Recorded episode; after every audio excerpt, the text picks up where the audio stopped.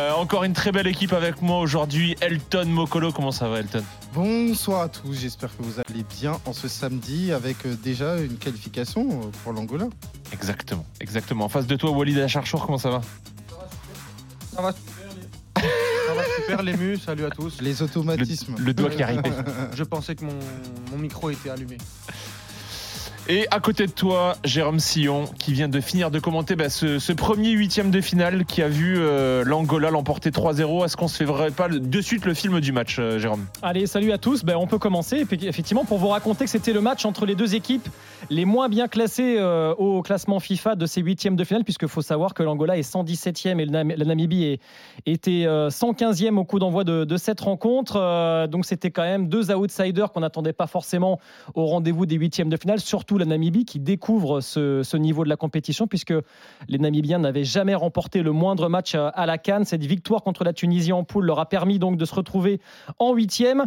Euh, ça a plutôt bien débuté pour les Brave Warriors parce que Neblou, le gardien de l'Angola, s'est fait exclure dès la 17e minute après une, faute de main à l'aube de Mouzéou et il est arrivé euh, en dehors de la surface de réparation. Donc euh, très vite, l'Angola se retrouve à 10 et là on se dit ben, c'est quand même peut-être l'occasion rêvée pour la Namibie de créer un exploit sensationnel dans, euh, dans l'histoire de la Cannes. Il n'en a rien été parce que eh bien, la, maîtrise a été euh, quand même plutôt euh, angolaise. Et puis, il y a plus de talent chez les Palancas Negras. Ça s'est vu notamment avec le trio offensif. Et, et Gelson Dalla a ouvert le score à la 39e minute en fin de première période. En fait, tout s'est passé dans cette fin de première période parce que euh, Dalla ouvre le score sur une belle passe de, Freddy, un décalage de Gilberto.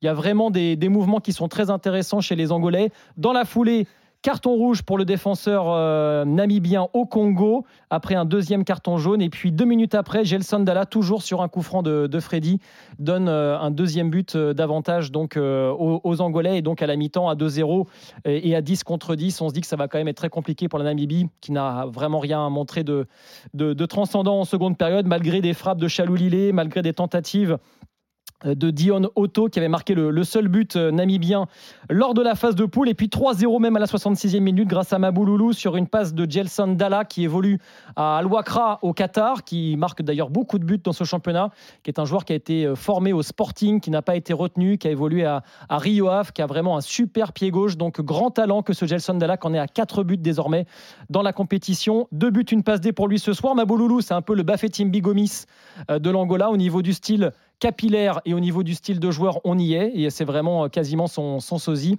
Lui, il évolue en Égypte, euh, à Itihad euh, Alexandria. Donc il y a vraiment une ligne d'attaque intéressante avec Gilberto également qui est très remuant. Donc méfiance, les Palancas Negras sont au rendez-vous des quarts de finale pour la troisième fois de leur histoire. Et il y a vraiment peut-être un coup à jouer. Ce sera face au Nigeria ou au Cameroun en quart de finale. Deux rapides questions pour vous. On a un petit peu de retard. Faut qu'on rattrape le rythme. Euh, est-ce que le, est-ce que l'Angola peut battre euh, et, dépasser le, plafond, le plafond de verre des quarts de finale euh, qu'ils n'ont jamais dépassé? Ça commence à avoir de la gueule cette équipe, cette équipe d'Angola quand même là. Moi je le pense, on en a parlé un petit peu dans, dans l'émission de ce matin avec Elton dans le WFC, on avait fait un petit peu le, le jeu de nos braquettes, moi je les vois en demi-finale, et je les voyais en demi-finale avant qu'ils rencontrent la, Namibie. Il y a, y a, un truc qui se passe dans cette équipe, il y a, y a un côté électrique, il y a un côté brutal, il y a de la il y a, y a de la qualité technique, il y a une, il y a une connaissance du continent aussi, avec les clubs que vient de citer euh, euh, notamment euh, Jérôme à l'instant avec le, avec le numéro 9. Et, il y a une insouciance, il y a une personnalité dans les derniers, dans les derniers mètres pour, pour mettre la frappe à 25 mètres. Et puis il y a du. Aujourd'hui, ils ont fait un, un, vrai, un vrai beau match de football. Il fallait quand même se relever de ce début de match catastrophique avec, avec cette erreur du gardien, ce carton rouge, la Namibie qui est mieux rentrée dans le match. Et, derrière, euh, tu as ce très très beau but, ce but d'école. Euh, inscrit par, euh, par Dala que j'aime que j'aime beaucoup. Sozi, tu parlais de Bafetim Bigomis, moi Sozi de Léao. Totalement. Gelson Dala. En plus fin. un peu oui, un peu en plus fin, mais je trouve qu'il y, y, a des traits du visage qui, qui lui ressemblent énormément. Et, derrière, ils vont s'imposer largement en proposant un, football spectacle. Et je me dis que face au Nigeria et face au Cameroun, ils peuvent, ils peuvent les surprendre.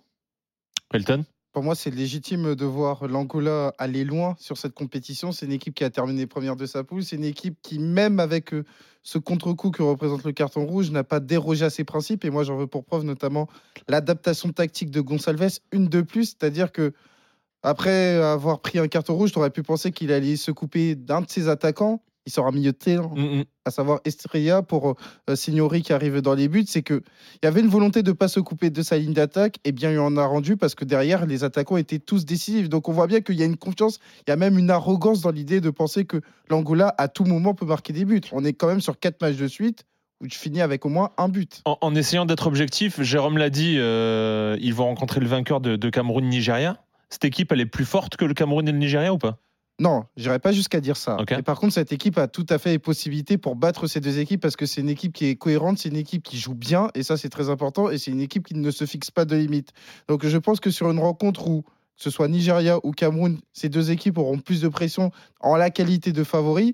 Et ben moi je pense que ça peut servir à l'Angola notamment pour euh, encore une fois déjouer les pronostics. Moi, quand, je vois, ce que- quand je vois la Ouais. différence entre la première mi-temps contre l'Algérie, euh, notamment, et ce qu'ils ont proposé sur le, sur, sur le reste des rencontres, on a quand même vu une équipe euh, euh, progresser Ah euh, et, et rentrer dans cette compétition Clairement. avec euh, beaucoup plus de confiance. Et moi, je, le, le- le tournoi de l'Angola est déjà réussi. ah bah, Ils terminent première de leur groupe, hein, on rappelle. hein. Voilà, donc. Ça fait, euh, ça fait euh, c'est trois quarts de. Ouais, c'est ce que disait Jérôme tout à l'heure. Et ça, donc, ouais. euh, ils vont, ils vont, ils vont euh, arriver sur ce quart de finale sans complexe.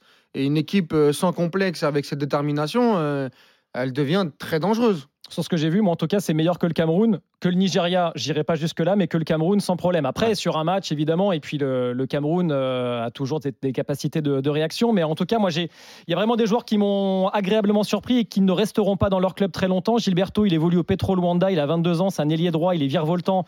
Lui, à mon avis, il va se faire repérer pendant cette canne. To Carnero qui évolue euh, au poste d'arrière gauche.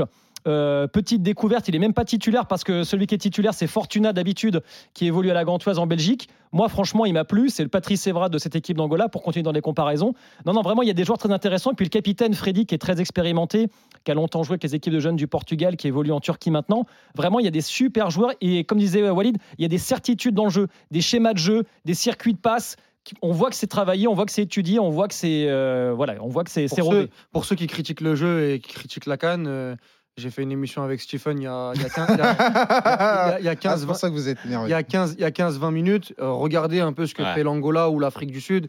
Euh, on critique souvent le fait qu'il n'y a pas de stars, et c'est la réalité, ou peu de stars sur cette compétition. C'est bien aussi de voir les collectifs et de voir les découvertes, comme vient de le dire euh, euh, Jérôme à juste titre. Il y a qu'à voir la séquence, les séquences du premier, premier but, c'est vraiment une belle séquence et même le troisième but, c'est à chaque fois dans des configurations différentes, c'est-à-dire premier but, séquence d'attaque placée, deuxième but, on est vraiment sur de la transition avec notamment Et ce le- enroulé de Et Maboulou. puis le troisième but de Mabouloulou, comme tu viens de le dire, j'aimerais voir beaucoup de numéro 9 de Ligue 1 le, le- le réaliser et le tenter sur, les, sur tous les week-ends. Pourquoi tu penses à Vitinha tout de suite? Non, non, non, mais- Non, parce qu'apparemment c'est de la Ligue 2 ou de la, ou de la nationale, euh, la Cannes. Ah, Moi, toi, je- t'as pas aimé Moi je, je répète les arguments, donc euh, voilà. Ah, j'ai- J'aime bien, j'aime bien ce genre de, de commentaires. Les gars, merci pour ce match. Jérôme, merci beaucoup d'être Merci passé. les copains. Désolé Bonne pour le soirée, bonne émission. Et, euh, et à très vite, euh, Jérôme.